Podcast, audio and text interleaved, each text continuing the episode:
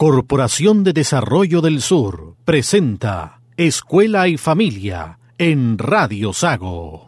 Somos una organización que existe para apoyar a las comunidades vinculadas al mundo rural y a las actividades agropecuarias. Nuestra motivación es articular redes para mejorar la calidad de vida de las familias del campo. Somos la Corporación de Desarrollo del Sur. Conoce más y únete a nuestro trabajo en la web www.desarrollodelsur.cl y en nuestras redes sociales. En Radio Sago presentamos su programa Escuela y Familia, un espacio interactivo para conversar de educación, familia y de los temas de actualidad, con confianza, cariño y amistad. Desde ahora, les acompañan las psicopedagogas Marianela Cid y Jimena Monraz.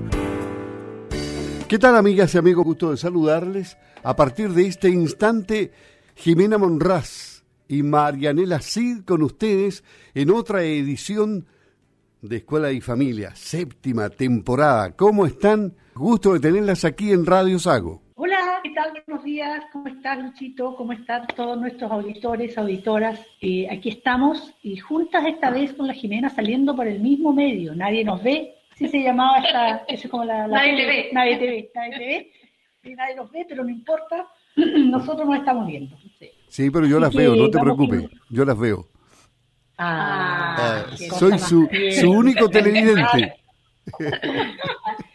Oye, ¿sabes qué? No, eh, no, todos los programas eh, lo pensaba y no se me, no me acordaba de hacerlo concreto. No me ha saludado nuestro amigo Helmut, oye. Hoy sí. No, el Helmut está en la tarde. Lo que pasa es que Helmut, como está, de, está de vacaciones, Carlos, entonces él tomó el turno desde la una y media hasta las 20 horas.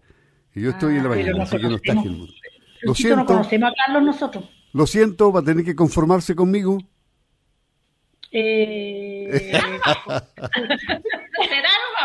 bueno, ya, es lo que hay. Ahí está llegando la invitada, ojo, Dominique Clark. Sí, bueno, tenemos una invitada que está haciéndose presente en este minuto. Jimena, cuéntanos tú de Dominique, porque tú ahí está Dominique. Hola Dominique. Hola, buenos días, ¿cómo están? Bien, Muy bien. Todo excelente. Excelente. Te apuramos un poquito, parece. No, todo bien. Relájate, relájate, Dominique, relájate. que nadie te ve, así que no te preocupes, te vemos nosotros nomás. Bacán. Así que, solo te, solo te van a escuchar y van a ser eh, gloriosos los que van a escuchar hoy día de, de, tu, un poquito de un cuento de tu vida, de, de qué está pasando contigo, y qué pasa contigo, eh, también las, personas y las mujeres, sobre todo, que te eh, vamos a leer y te vamos a escuchar. Sí, a ver, Dominique, eh, tal cual, ella, un poquito yo quiero introducir un poco esto. Eh, Dominique, ella no es osornina, no nació en Osorno, pero tiene toda su familia en Osorno, porque ella es Dominique Clark, así que los que son de Osorno saben que ese apellido es de Osorno. Está por acá. No tenía idea, yo soy de Osorno y no sabía que no, Clark sí, de aquí. de aquí, de Osorno. Tiene su familia, toda su familia por acá. Entonces, eh, esta pequeña, porque es una chica muy joven, ¿cierto? Tiene 20 años, 21 horas. Ah, 21 es mayor de edad. Ah, ya. Más que mayor de edad ya. mayor de edad. Claro. ya está totalmente edad. Pero siendo tan joven, ella escribió un libro. Entonces queremos que nos cuente un poco primero, antes de llegar al tema en sí de su libro, que nos cuente un poco de su vida, cómo nace esto de, del amor por la literatura, por escribir, por leer, seguramente. Con la psicología. Con la psicología, porque ella está en tercer año de psicología. Bueno, dejémosla a ella que ella nos cuente un poquito. ¿Quién es realmente Dominique Clark? A ver, cuéntanos, Dominique. Cuéntale a todos nuestros auditores que te están escuchando. En Puerto Montt, que no son. Ay, ¿por dónde partí? eh, siempre conviene. eh, bueno, con la literatura, como, bueno, soy estudiante de psicología, eh, me apasiona mucho lo que estudio, eh, pero definitivamente como lo que más me mueve, mi principal motor es el tema del feminismo y la literatura. Como eso es una de las cosas que lejos, como desde muy chica, me ha movido mucho el tema eh, de los libros, los referentes de empoderamiento femenino a través de la literatura. Eso es como siempre algo que me ha... pero eh, ¿cómo parte, perdona que te interrumpa, pero ¿cómo parte chiquito que tú eras chiquitita, por ejemplo? ¿Cómo te motivaron? ¿Te motivaron tus papás por la lectura? ¿Cómo nace eso del feminismo también? También, claro, claro. Pero primero pasamos por la, la, parte de, de, la literatura, tus papás, tu abuelito, tus tíos, eh, el colegio. Bueno, mi mamá siempre leído muchísimo. Ella siempre como que nos dijo como, ya no, para juguetes y esa cuestión, no es que, no es que sobre plata, pero para libros siempre haber plata, como eso siempre fue, fue como su mayor, mayor motivante. Y yo al principio no enganché tanto con la literatura, o sea, de chica como me interesó desde muy, como antes de entrar al colegio a aprender a leer porque me ansiaba empezar a leer el libro. Y en primer y segundo básico iba como infinito al recreo, en el recreo a leer libros, y ahí como empecé a enganchar con el tema de la lectura y desde chica como que enganché con el tema. De ahí como en sexto básico enganché full em, con la saga fantástica Cazadores de Sombras, que son referentes de mujeres súper empoderadas, como mm. súper apropiadas de su narrativa. Y eso fue como un impacto súper, súper fuerte en lo que respectó para mí como en mi siguiente en lo que iba a ser después mi camino con la literatura. De hecho, fue en Osorno, como que estaba en el verano cuando leí Casares de Sombra. Me lo terminé en un día y le pedí a mi abuela si por favor podía ir como a la librería a comprar el siguiente porque me urgía demasiado leérmelo y nunca había como que tenía como tanta urgencia terminado como un libro así como tan enfocada, así que ahí fue cuando agarré harta papa y ahí empecé a leer clásicos. Ahora, respecto al feminismo, yo creo que al final, como todas las mujeres, eh, tenemos como los primeros acercamientos cuando empezamos a negar este rol que nos ha dado la sociedad. Como yo creo que siempre el, el primer el primer acercamiento no es una marcha o cosas así, sino que literalmente cuando las mujeres empiezan a, negar como e, eso que durante tantos siglos se nos ha, eh, claro, como otorgado por el simple hecho de ser mujeres, como que menosprecian nuestro intelecto, que nos digan que no podemos hacer tal cosa por nuestro género, que nos tenemos que vestir de tal forma. Yo creo que ahí como que parte, y yo recuerdo que así siento que parte como, cuando a mí me, hablaron del feminismo, me resonó y dije, ah, pero si esto como, yo, yo banco esto, lo que, está, lo que me están diciendo. Yo creo que lo ejerzo como en, en el día a día cotidiano cuando digo que no, cuando como rechazo lo que se me impone por mi género y cosas así. Y creo que todas las mujeres como que tenemos ese, ese primer acercamiento como en nuestro día, día a día cotidiano, como en nuestra, en nuestra lucha cotidiana al final. Y después como teóricamente fue cuando unas amigas como me dijeron, mm, este libro para introducirse al feminismo, el, al feminismo es muy bueno. Y me lo leí y ahí como partí a leer eh, teoría feminista y, así nació como mi amor por la literatura feminista y conocí a Simone de Beauvoir, que es un referente incluso mucho en Mujer Insurgente. Mujer Insurgente, justamente como cité desde Cassandra Clare, que es la de esta, la que escribe esta saga fantástica, hasta, Simone de Beauvoir como para mostrar el paradigma de que sobre el feminismo no nos enseñan solamente como las filósofas feministas, sino que nos enseñan todas las mujeres en sus diferentes formas, como tú puedes enseñarle a una niña sobre el feminismo con una saga fantástica, ¿Cómo le puedo enseñar a una adulta sobre feminismo con teoría feminista un poco más densa? Ah, claro, claro. Eh, Dominique, en la parte como familiar, en tu grupo de referencia, ¿cómo, cómo, cómo, cómo pasa? ¿Qué pasa con el feminismo en tu grupo familiar, en tu grupo de referencia? ¿Hay algo ahí que también te, em, empuja y te motiva a leer todas esas sagas y, o te hace sentido? ¿O al contrario, eh, sí, no, completamente. Mis dos hermanas y mi mamá son un referente súper fuerte de feminismo para mí. De hecho, yo no fui como la primera feminista declarada en la casa, era la Natalie, que es mi segunda hermana, la segunda. Y, al principio como que no entendía, como porque nunca me di el tiempo de entenderlo cuando era más chica. Como que era como, ah, ya, como lo banco, pero no, no profundicé mucho. Y después de un tiempo como que fue como, no, sí, me hace mucho sentido lo que ella hace, por lo que ella lucha, como... Eh, eso me, terminó resonando mucho y fue un ejemplo a seguir para mí, lo sigue siendo la, la Natalie. y ella y la Bárbara siempre han sido súper independientes, súper eh, de hacerse su camino, eh, súper de mente abierta y todo eso siempre ha sido un referente increíble. Mi mamá es súper resiliente y, y, nada, como eh, siempre, no sé, nos ha, yo sé que esto es como para, para todas las mamás, pero el hecho de como todo lo que está como en juego en la maternidad eh, mi mamá nos mantuvo, como que en verdad ella eh, fue un referente súper importante, empoderada, mujer fuerte, crack, todo. Y que eso es súper, ¿ya? Porque en el fondo también eh, mencionaste tus hermanas, tu mamá, y, referente masculino en tu familia. mi hermano chico es como con él puedo hablar de todos estos temas. Y en verdad como que alguien le toca igual duro, porque es como las cuatro feministas y onda, pobre de que en verdad como que no entiendas que somos seres iguales y que tenemos como el derecho de todo, en verdad. Obvio que yo creo que eso lo prepara demasiado el día a día, como al final las discusiones que llevamos en la casa en general, lo preparan demasiado como para en el día a día como enfrentarse a estas situaciones como desde una perspectiva con demasiada perspectiva de género, porque no le queda otra, pero igual lo hace con mucha voluntad. Él, él lo admira mucho y lo respeta un montón y ve el mundo así como... Para mí también hace una experiencia como... Mi experiencia con el machismo, eh, puedo decir que con mi hermano como que no ha sido, porque, o sea, por lo menos yo no, no le he sentido, porque siempre he sido una súper abierta como respecto a todo lo que tenía que decir y validar lo que tenía que decir, ¿no?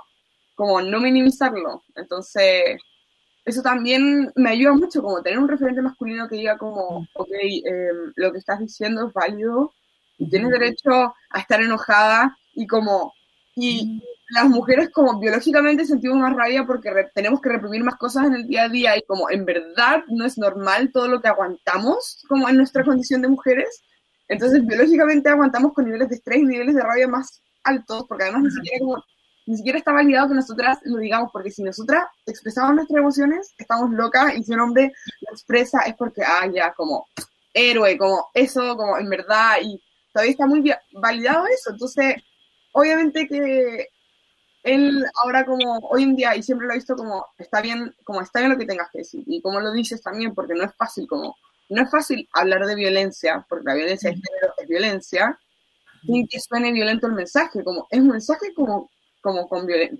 Uno no se va a sentir a gusto ni cómodo en la situación de hablar sobre perspectiva de género y violencia de género, porque no es un tema cómodo, pero no hablarlo es justamente lo que lo sigue perpetuando. Ah, total, total. Fíjate que Mira cómo estamos en esta brecha generacional, tú y nosotras. Nosotras tenemos la misma 62 años, perdón, 62 años, un poco más la Jimena, un poco más, te prometo que ella es mayor que yo. No parecen, no parecen, de verdad que no parecen. Bueno, gracias, gracias, gracias, pero mira, tenemos, mira, fíjate la tremenda brecha que tenemos contigo en este minuto, ¿ya? Yo me siento completamente en este minuto sin haber tenido, o sea, vengo de una, de una familia machista, total, pero machista cariñosa. Mira cómo te voy a explicar esto, ¿ya? Porque yo cuando estoy hojeando tu libro y me encuentro con el mansplaining, o sea, no te puedes imaginar que yo te podría haber escrito la historia que tú quieras, un libro completo. Y con mucho amor, ya te lo digo, pero dos libros, quizá una saga, una saga. Me sale, pero súper fácil, ¿ya? Pero fíjate que voy a ir a, mi, a mi familia de origen. ¿Ya? Y creo que tenemos incluso diferencias con la familia de origen, conociendo yo, nos conocemos 45 años, que somos amigas, ya 45 años, y parece tremendo, pero y hasta el día de hoy estamos juntas. No nos hemos peleado nunca, aunque yo he querido pelearme con ella, pero no hay caso, o sea, nosotros podíamos y sido súper felices, ¿ya? No habíamos tenido ni un problema, habíamos sido muy felices. Bueno, mi familia de origen, eh, eh, un papá machista, acérrimo, pero cariñoso, protector. ¿Cachai la mezclita? Donde mi mamá, donde no trabajó mi mamá porque él no la dejó, o trabajaba él o trabajaba ella, ¿ya? Donde yo tuve que a escondidas, con mucho cariño, no me, no me retoña, él nunca me pegó, nunca tuvo, al contrario, él encontraba que yo era lo máximo, que todo lo que yo decía era, me validó siempre a mil, a mil, ¿ya? Pero no quería que fuera a la universidad porque yo no lo necesitaba. Entonces, él me matriculó cuando salí de cuarto medio en una, en un, eh, un secretariado porque encontraba que iba a ser una estupenda secretaria. Y yo hice eso, ¿ya? Hice un año en secretariado ejecutivo con especialidad en taquigrafía y mención en contabilidad y no sé qué más. Imagínate el titulazo que me mandé, ¿ya? ¿Ya? ¿Te ubicas? Ya. Entonces, entre medio yo sabía que yo quería ir a la universidad. Y yo a escondida hice de nuevo mi postulación. Y di mi, en ese tiempo mi prueba de aptitud académica y todo eso, ¿ya? Y quedé en la universidad y me fui a la universidad, ¿ya? ¿Ya? Y él no tuvo problema. Pero, pero no, nada, no lo tenía que hacerlo. que él no me iba a castigar ni nada, porque él era, te digo, machista, tremendamente cariñoso. ya, mi mamá fue absolutamente feliz en su burbuja. En su burbuja de felicidad y de que le trajera el yogur, la cebolla, todo lo que ella necesitaba. Claro. ¿Ya? Y él la llevaba a la peluquería y la traía porque le podía pasar algo, ¿no? O sea, le compraba los sostenes y los calzones, no te digo todo. Claro, son realidades distintas, porque en mi casa fue todo lo contrario. Por eso te digo. Mi mamá, mi mamá, y era la... claro, machacado total. Mi mamá era súper empoderada, ella siempre trabajó, cuando en esos años no se usaba. Mm. Ella, ella trabajaba, entre comillas, no teniendo la necesidad, pero ella igual, ella trabajaba, tenía su independencia, eh, por lo tanto, no solo las hermanas, claro, todas sumamente independientes.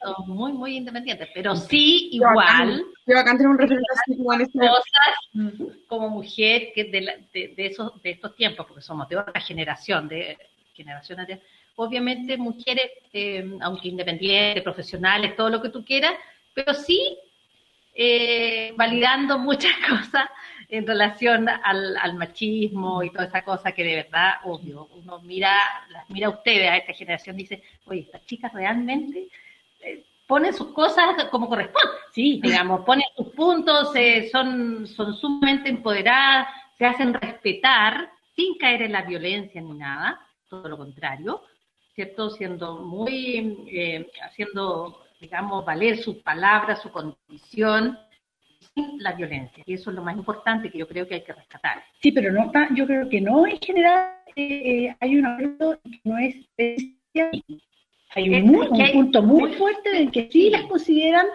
eh, violentas, ¿ya?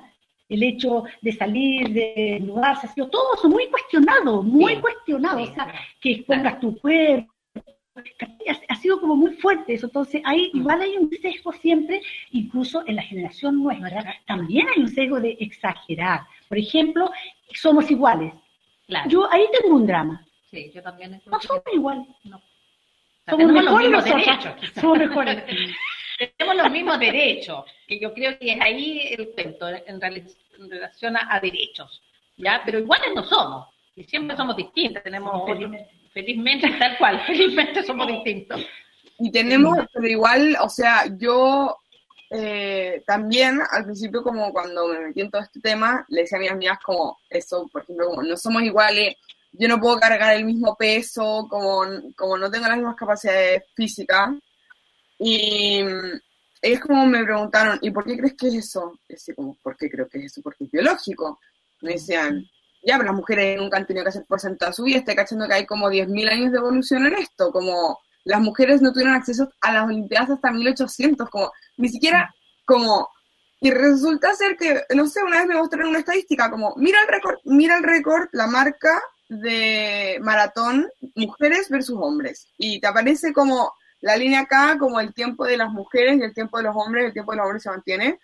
Y en 100 años, como con acceso, la mujer empieza a alcanzar y queda así onda la diferencia. Y es como, si estos son 100 años, como imagínate si nos hubiesen tratado como los sujetos que éramos que podíamos ejercer deporte, que podíamos hacer como todo, como, obviamente que al final uno dice como, wow, si tenemos la capacidad, como eso, ojalá que no sea un limitante, sí, ahora somos producto de diferencias que se produjeron también culturalmente, como por ejemplo el acceso al deporte y obviamente que las marcas hoy en día son diferentes porque son dos mil años sin Olimpiadas para las mujeres, como al final, claro, es un desarrollo como corporal, biológico diferente, y están esas diferencias, pero por ejemplo en lo que respecta a esas capacidades, eh, ahí como que yo cada vez como que me doy cuenta de que en verdad no es tan así como uno cree, como que una mujer puede llegar a esas marcas, sobre todo sin tantos siglos de desarrollo, por el simple hecho de que en verdad como está esa capacidad, solo que todavía como, no es como un cambio así biológico, ¿no? Pero, pero de que está la posibilidad. Sí. Muy, muy impresionante. Muy, interesante. Muy impresionante. Porque la verdad a mí me mueve profundamente muchas cosas que, que la verdad es que no las había como, en el fondo, eh, no las había asociado a esto, ¿ya?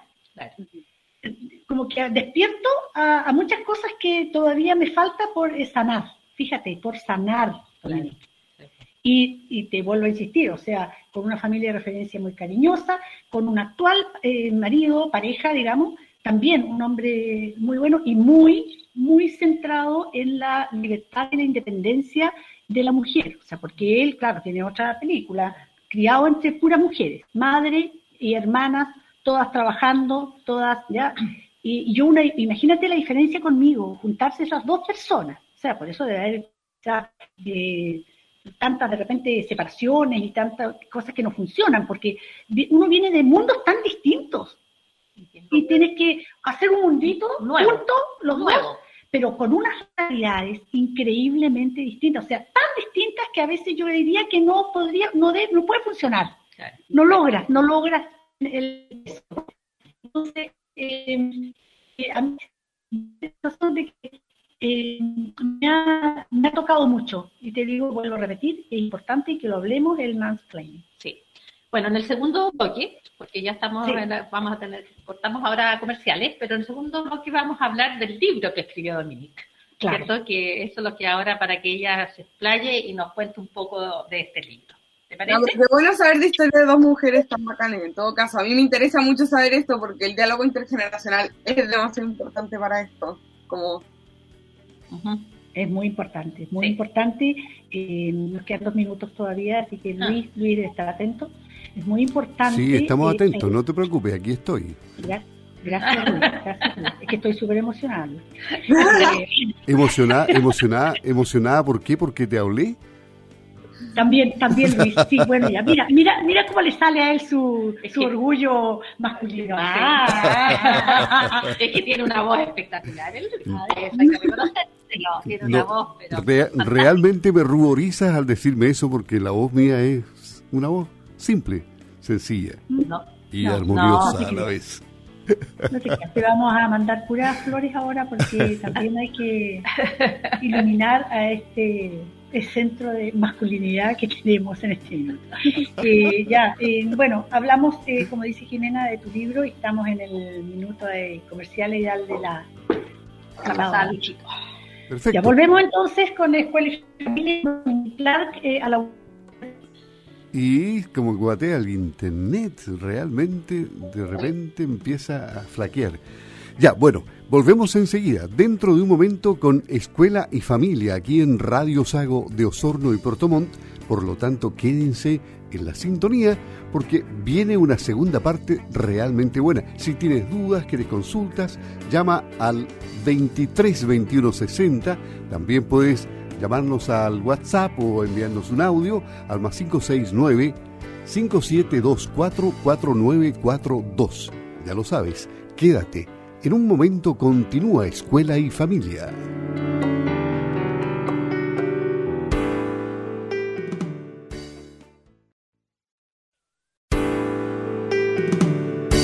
En Radio Sago estamos presentando su programa Escuela y Familia, un espacio interactivo para conversar de educación, familia y de los temas de actualidad.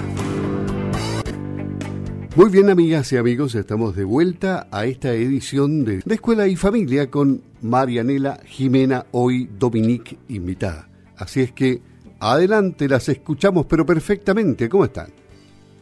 Muy bien, muy bien. Estamos bien ahora, vamos a seguir en el, en el, intermedio. Nos fuimos emocionando un poco porque eh, lo que comentábamos con, con Jimena y Dominique es que estas, estas situaciones, de alguna manera, todas todas las mujeres las hemos vivido, ¿ya? En mayor o menor, eh, con, con, mayor violencia o sin violencia física, porque la violencia está implícita siempre en estos procesos, pero es más que, más que nada la violencia psicológica que es tremenda, tremenda, porque esa se te queda en las entrañas y cuesta sanarlas.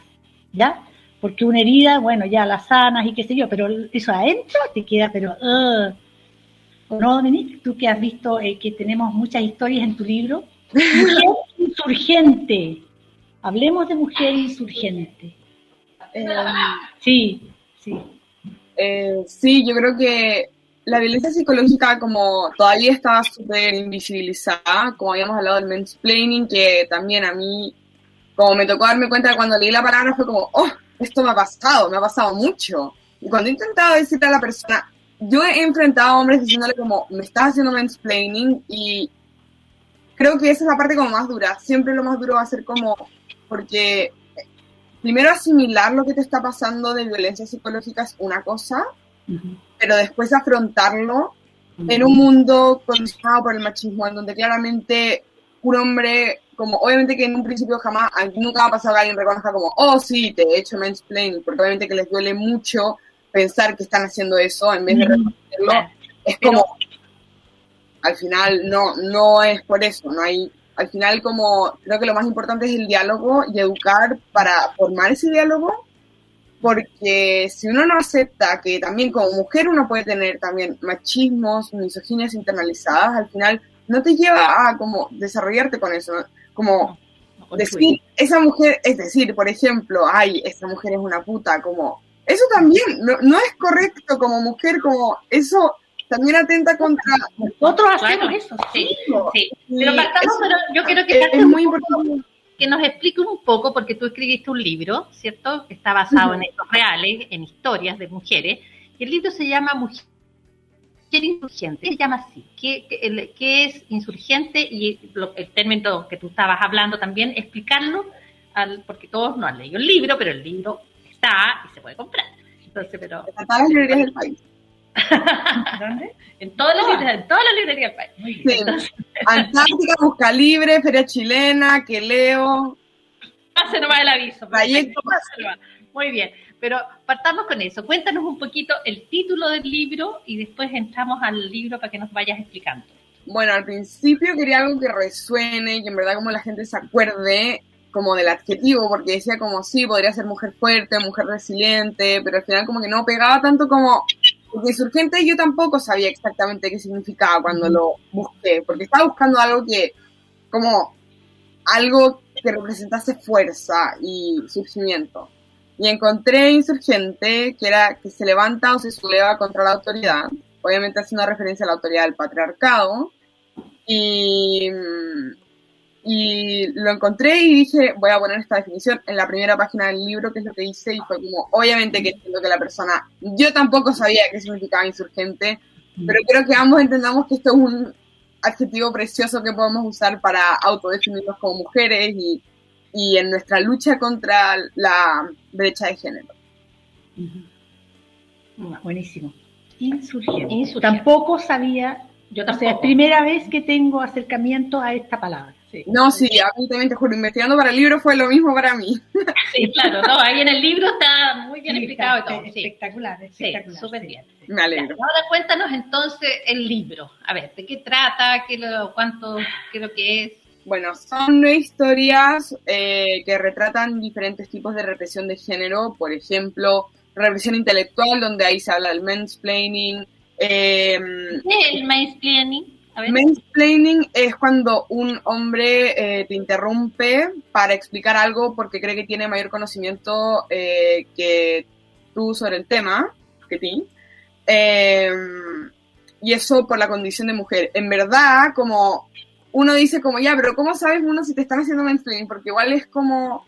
En verdad yo creo que lo más fácil es como pensar en que, que en qué situaciones se dan, ¿no? Porque yo he visto personas que no interrumpen a hombres y que sí me interrumpen y que sí hablan de mis capacidades hasta que saben que, no sé, como, yo me acuerdo que en el colegio tuve que probarme mucho, como tenía que tener excelencia académica para que no se pruebe, para que probar que como si es que yo hice un comentario tonto no era porque era tonta, porque como las mujeres tienen el estereotipo de o son o son tontas o son como, como Linda y tonta. Claro. Sí, sí, como siempre, como siempre tenemos que probarnos mucho. Nuestro intelecto, como no es la el caso de los hombres, no nace intrínsecamente con la condición de su género. Como ellos nacen y se empiezan a validar su intelecto al toque. A las mujeres las empiezan a validar por su físico y es como algo especial la inteligencia no es algo que te vayan validando constantemente en el colegio, como constantemente en las aulas, como una como mujer se tiene que probar tres veces más.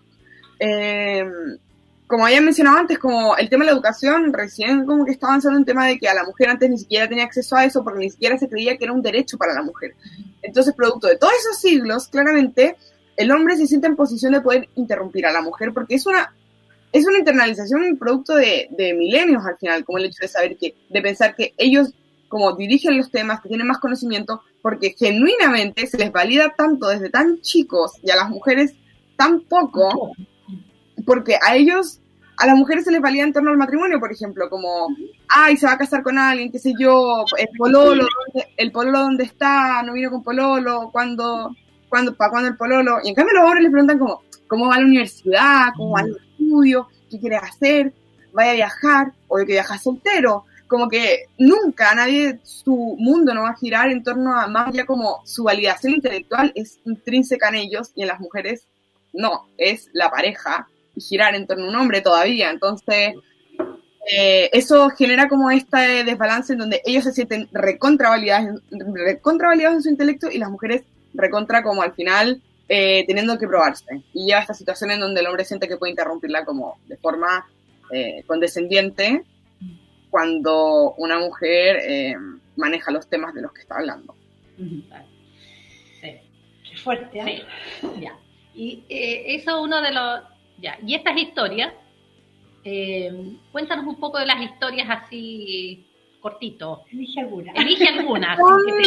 A ver, son nueve. Yo generalmente digo como el título y el subtítulo, porque son literalmente el nombre. La primera es eh, Martina, sobre represión de género en la ropa, estereotipos de ropa.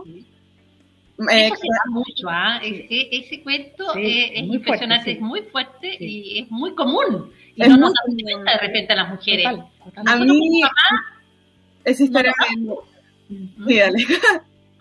Sí, sí, sí, sí, yo lo veo porque yo tengo nietos ahora. Entonces de repente lo veo con mis nietos en este cuento de la ropa, es verdad. El otro día, por ejemplo, eh, eh, Facundo se puso eh, una corona de reina porque él dijo que él quería ser reina. Uh, eso es. Él dijo que él quería ser reina. Me parece perfecto. Yo vi la cara de mi marido y le pegué la mirada nomás, nada más. Le miré, le pegué la mirada, cosa que no abriera la boca, que no dijera nada. Eso es muy importante. No pudiera decir nada. Porque, no, pues, si él quiere ser reina, perfecto, bravo, viva la reina, le pasé la varita mágica. ¿Y por qué no jugar al, doble, al rol? Porque, sí, pues. ¿Por qué los hombres no pueden jugar el rol de mujer? ¿Y por qué nosotros sí podemos ser, eh, no sé, pues, rey? Y nadie dice nada. no, porque nosotras admiramos eso, porque es bacán vestirse como ser Eso mismo pasa, como cuando una se viste de hombre es como, ay, me gusta tu estilo, como masculino. Pero anda un hombre como femenino y hoy en día las mujeres como sí se están replanteando eso, como mi, mi generación sí lo encuentran atractivo, como la feminidad dentro del, Sí, ya hay otra mirada, otra mirada. Distinto, ya hay una evolución en eso, o sea, absolutamente, obviamente. La generación de ustedes ya están mucho más evolucionadas. Lo que yo he pensado en, este proceso, eh, personalmente, es que eh, uno, lo que yo hablo con, por ejemplo, con, uno de mis hijos, que él es muy, muy, muy, muy feminista, digamos, em, me ha enseñado mucho, yo he aprendido mucho con él, yo me creo open mind, pero al fin de, a fin de cuentas, hasta ahí, hasta por ahí nomás, hasta por ahí nomás, porque en el fondo lo que yo eh, le explico a él es que yo en el fondo he, aprendido a racionalizar para poder evolucionar en esto. He, tenido que, tengo que racionalizarlo, o sea, es una, tengo que, el pensamiento tengo que hacerlo eh, de una manera que yo sé que no voy a afectar al otro cosas que a veces no se van. Claro, no, es tan espontáneo porque es racionalizado, no es no es visceral, es racionalizado.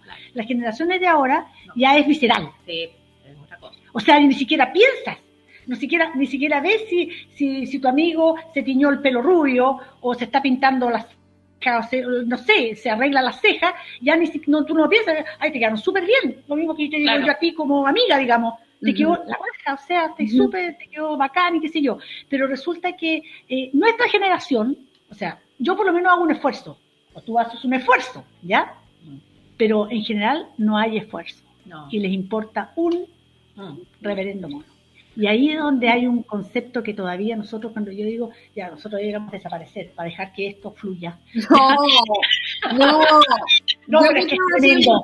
Pero Dominique, es tremendo cuando escuchas, cuando tienes que escuchar y hacer que eso, y, de personas que tú has querido siempre, ¿ya? Que tú, eh, amigas, amigos, ¿te fijas? Y tú te tienes que ir como aislando, te provoca un aislamiento tremendo. Que no estás bueno, igual crea, verdad que eso también pasa como la juventud, porque igual, em, obviamente que están, yo también, como tú en el pasado amistades que eran hijos que repetían lo que decían los padres, que eran machismos y misoginias que yo me, con las que me sentía muy incómoda y formas de ver como, formas de abarcarme a mí como persona que me incomodaban mucho y, y obviamente que ahí uno sabe cómo cuando alejarse porque siempre va a estar, desgraciadamente, o sea, ojalá, apunta que un día sea cada vez más obvio, porque hoy en día al menos les da vergüenza, como, les da un poquito de vergüenza como expresar, les da vergüenza expresar esas opiniones que en verdad son ah, atroces contra el género femenino, pero al menos como tienen pudor en ese sentido porque es como, no corresponde y no es normal que pienses eso. Ya, teníamos entonces la primera historia que era en relación a toda la parte de Claro, Martina, que es aspecto de, la, ropa. ponerse Catalina, que es sobre la represión del cuerpo, y ahí abarqué desórdenes alimenticios porque es un tema que vive la mayoría de las mujeres y del que no se habla. Y lo caché al toque. En primer lugar, ya, yo desarrollé mucho ese capítulo porque dije, uno, esto va a pegar sí o sí a la mayoría, y no hay nadie que no me haya dicho que, no sé, como cuando me dicen que eh, con qué capítulo se identificaron, me escriben, me comentan en Goodreads o en Storygraph, que es para dejar los comentarios al libro. Como siempre hay alguna relación con Catalina, porque es un tema tan como, literalmente nosotras hemos sido presas de la opinión de los hombres sobre nuestro cuerpo durante milenios y sobre la opinión de mujeres, pero al final todos sienten que tienen el derecho a opinar sobre nuestro cuerpo porque ha sido un objeto. Entonces, Em, eso, ese capítulo siento que es como uno de los que más resuena porque es como el más general, como el embarro, la conexión que genera con el lector, la, la lectora, eh, en ese sentido. Y bueno, también los lectores hombres me han dicho que como nunca se habían imaginado como por lo que tiene que pasar a una mujer en ese sentido. Sí, Sí, porque hay, hay un modelo tipo, pues, mm. que tiene que ser todas de una manera, que yo y todo esa es la historia catalana. Después...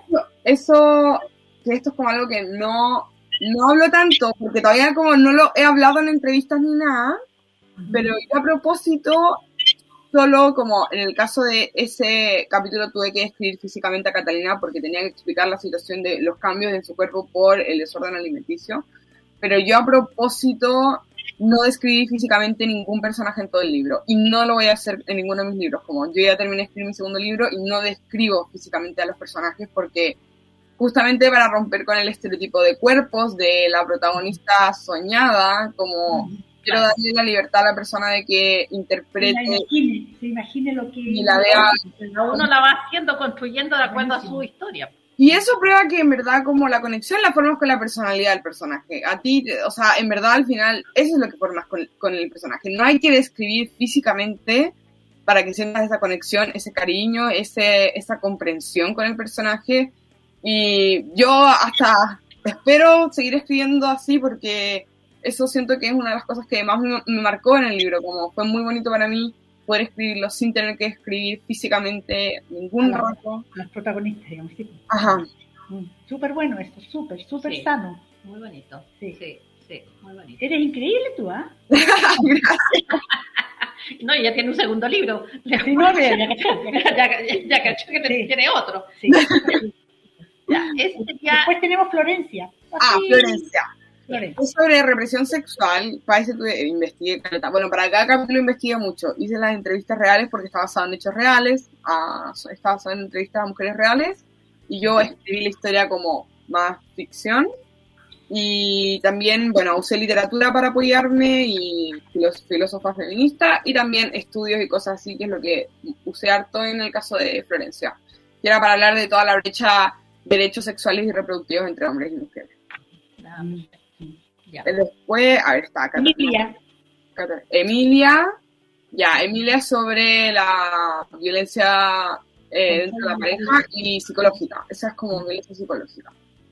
Y mucha gente queda para la con ese capítulo porque es súper fuerte, como la violencia psicológica eh, puede llegar a, a, un punto en verdad en donde como tienes mucho miedo de estar con tu pareja y... y complicada, la violencia psicológica es terrible. Hay, hay una cosa encubierta tremenda y que puede durar años y toda la vida. Exacto. La, la, generación nuestra un poquito y para la anterior toda la vida. Justamente, justamente. ¿Cuándo renacía esa mujer o cuándo renace esa mujer cuando se muere la pareja? Pero ya a los 80 años. Claro, cuando ya... Pero igual renace. Yo, ¿Lo has escuchado? Toda la vida uno ha escuchado. Oye, pero sí. la, la, Juanita, oye, pero... Claro. Oye, murió el marido y apareció. Renació. No, completamente, completamente. Y de hecho que... ¿Es eso es tremendo? Ahí me han ganado, ¿verdad?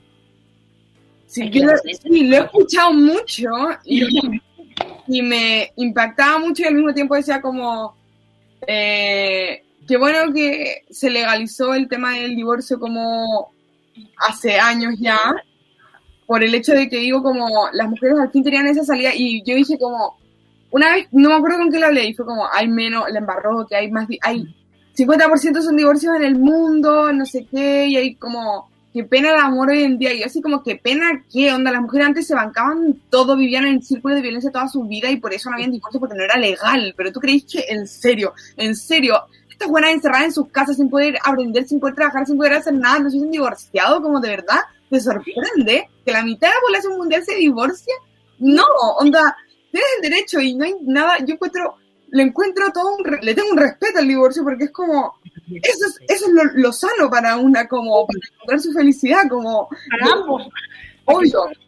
Obvio, para ambos.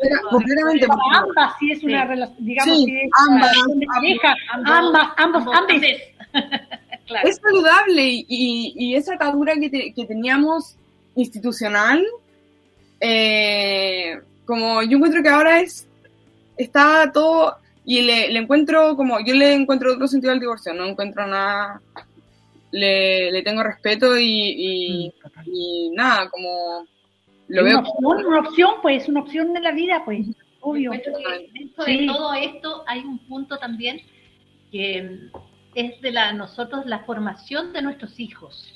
Cuando tenemos hijos, tenemos una misión muy importante formar hombres, mujeres, que venga, digamos, pero en el, en el buen sentido de los derechos importantes, los que tienen, yo no tengo hijos hombres, pero creo que tienen una, un cuento muy, muy importante, tienen un trabajo muy importante y para adelante, digamos, para la, las futuras relaciones que puedan tener y de mujeres también, ¿cierto? Nosotros, yo tuve niñitas, puras niñitas, digamos, en eso de ser eh, chicas independientes, empoderadas de sus derechos, de sus deberes, o sea, yo creo que tenemos ahí como papás, una, eh, como familia, un tremenda rol muy importante. Tremenda, Completamente. Eso nace, el cambio nace en casa. Como Exacto, absolutamente. Como el, como el, como el gusto a la lectura. Claro, ¿Sí o no? tú eres Todo producto, claro, tú eres producto de, de, de, tu familia, no claro. del colegio, de la escuela, No. del liceo. Es tu familia, la marca la dejan los padres en cada uno de nuestros hijos, la dejamos los padres, Dominique. Y ella no lo ya pareciera que eh, y no es y no tiene que ver si la mamá trabaja, está todo el día afuera trabajando, no, tiene que ver con eso. Todo lo contrario. Todo Porque eso también es una marca que de repente la, yo la tuve, yo la tuve, o sea, y trabajé, hice mi carrera, todo lo que tú quieras, pero finalmente siempre, porque también fue una opción, debo reconocer que soy obvio. feliz con la opción, porque también puedo tener la opción de ser mamá solamente, ese es mi Obviamente, y la maternidad, la maternidad La tiene maternidad, sí, yo peleo con Además eso. que hoy en día la maternidad, hasta el día de hoy, sigue siendo una acción de obligaciones y de tan grande, porque sí, o sea, ni siquiera como una mujer que se siente, porque no es que no tuviste tiempo para tus hijos, nadie le dice a los papás que no tuvieron tiempo para sus hijos, trabajaron porque tienen derecho a desarrollarse intelectualmente y, y tener un sentido de vida más allá de sus hijos, como claramente. Y, y no- y es tan no culpa por eso, porque es una cultura de culpa que crean para generar ese control al final. como se genera un control sobre las mujeres porque nosotras estamos controladas con la culpa, estamos controladas con la culpa de la maternidad, con la culpa de cómo ejercerla, con la culpa de la violencia sexual. Es, nos regimos siempre por la culpa, es una forma súper fácil de controlarnos y, y de sucumbir ante esas Qué críticas. locura, qué locura, qué necesidad tienen los hombres o que tenemos las mujeres de controlar al otro. Sí. ¿Por qué voy a tener que yo como mujer controlar a mi marido? ¿O ¿Por qué el- el- mi pareja me va a tener que controlar a mí? O sea, ¿dónde, dónde está la esencia del- de, lo, de lo bueno de eso? No hay, no hay nada. Y Es verdad que nos explican de todos los géneros involucrados en el sistema de que nosotras también nos enseñan a echarle la culpa a las mujeres, como siempre, siempre está demasiado. Y en la literatura, a mí me pasó, en la literatura a mí me pasó, por ejemplo, que un tiempo que intenté leer clásicos porque dije como, ay, ya sí, quiero ser intelectual y cultivarme. Y eran puras historias fem fatal, atroces, donde los tipos le echaban la culpa a todas las mujeres. Y eran títulos de mujeres. Yo decía como, ya, la protagonista. Pero las mujeres escritas por, hombres son un alejamiento a nuestra realidad tan grande que al final de verdad termina angustiando porque de verdad que somos las portadoras de todos los males posibles en la literatura como clásica. Es increíble, como al final uno queda, a mí me agobió eso, como dejé de consumir clásicos por lo mismo. Sí, eh, pero bueno, pero nosotros, o sea, ustedes, nosotros ya estamos un poquito en retirada. no, no, no, no, no como Pero- retirada. En esto no, podemos estar en primera sí, fila. no, claro. en primera Completamente. fila. No, no, sumamente no. importante la Pero no. participación intergeneracional. Obvio, obvio. Nuestra generación en primera fila en esto es, un, es una, una muestra tremenda de que podemos, en el fondo, volver a revivir sin tener que matar al marido, pues. No. ¿Sí o no? Yo puedo resucitar sin matarlo. No, sin que- destruir- ¿Sí o no? sí. Y eso es el punto. O sea, nos quieran, que nos quieren, tenemos que vivirlos en plenitud, en plenitud. Las mujeres que, o sea, no es que nosotros hayamos sido sometidas al No, mal, al no, mal no, del no, hombre, No, pero porque no, todavía no se, me, no se me pasan, todavía. Y las mujeres tenemos una memoria impresionante. Yo creo que el hombre no es que no la tengan, sino que ellos se borran nomás porque Son más O lógicos. también como es que la vida de privilegio masculino igual te lleva a veces a no tener que enfrentarte no es que no se enfrentan a las mismas cosas como no de verdad que no, no es no te enfrentas a la misma situación está estás validado en todos los campos de la vida incluso como papá porque podéis llegar tarde de trabajar y todo y y en psicología yo vi un estudio como que era como que ellos intencionalmente, por ejemplo, no sé cuánto porcentaje llegaba más tarde del trabajo para no tener que acostar a los niños. Y nadie, nadie habla de eso, nadie habla de cómo, eh, eh, cómo al final eh, están protegidos por nuestra cultura, por parte de todos, porque esto es la sociedad la que lo conformamos, en no, culpar, no culparlos y decirles como están haciendo todo bien. Y al final eso también es lo que Sí. lleva a esa... Ay, Dominique Clark, estamos llegando al final de este programa que ha pasado Uh, volando. volando. Pensábamos que quizás te ibas a que te ibas a dejar en uno de los bloques. No, No, para nada.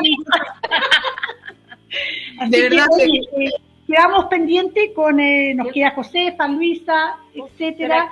Nos queda pendiente y a ver si podemos contar contigo en otro capítulo, Sí, ¿verdad? pues, ¿Te porque parece? que mostrarnos Por supuesto, por supuesto. Porque esto es, este programa se llama Educación y Familia, y Educación y Familia es todo lo que tú estás hablando, o sea, no está para nada lejos de No. lo que es eh, la formación de nuestros niños, ¿ok? Sí, que es niñas, niños, niñas, Niñas, niñas, y no todos los que quieran ser felices son aceptados. Yo quiero ser feliz y sé lo que quieras. Yo quiero que tú seas feliz y no me importa lo que te pongas, lo lo que digas y lo que seas. La felicidad es la que se premia. Un cual. Muchas Un gracias. Muchas gracias. Dominique. Esperamos que nos vengas a contar de tu segundo libro, Sí, porque parece que estamos- no. Sí. Ahí para que nos vengas a Vamos, contar. mucha suerte y mucha felicidad. Que estés muy Muchas bien. gracias. Muy bien. Chao. Muy bien, amigas y amigas, muchas gracias por la sintonía. Que les vaya muy bien a Dominique, a Jimena y a Marianela el próximo jueves, otra edición de Escuela y Familia, el programa con nuestras psicopedagogas que siempre saca un tema como este que nos dejó pero en el suelo, no importa. Ahí. El único que saca la voz aquí soy yo, no, pero somos malos los hombres, eso hay que reconocer. No, no, somos no. malos. Si nosotros Somos también malos. tenemos maldad. Somos buenos y malos todos. Tenemos Que les vaya muy bien, ¿eh? Chao, chao, que estén bien. Chao, chao. En Radio Sago hemos presentado su programa Escuela y Familia, un espacio interactivo para conversar de educación, familia y de los temas de actualidad con confianza, cariño y amistad. En siete días más, vuelva a escuchar en nuestras ondas y en este horario a las psicopedagogas Marianela Cid y Jimena Monraz, Radio Sago, siempre junto a la familia del sur de Chile. Somos una organización que existe para apoyar a las comunidades vinculadas al mundo rural y a las actividades agropecuarias. Nuestra motivación es articular redes para mejorar la calidad de vida de las familias del campo. Somos la Corporación de Desarrollo del Sur. Conoce más y únete a nuestro trabajo en la web www.desarrollodelsur.cl y en nuestras redes sociales. Escuela y Familia en Radio Sago fue presentado por Corporación de Desarrollo del Sur.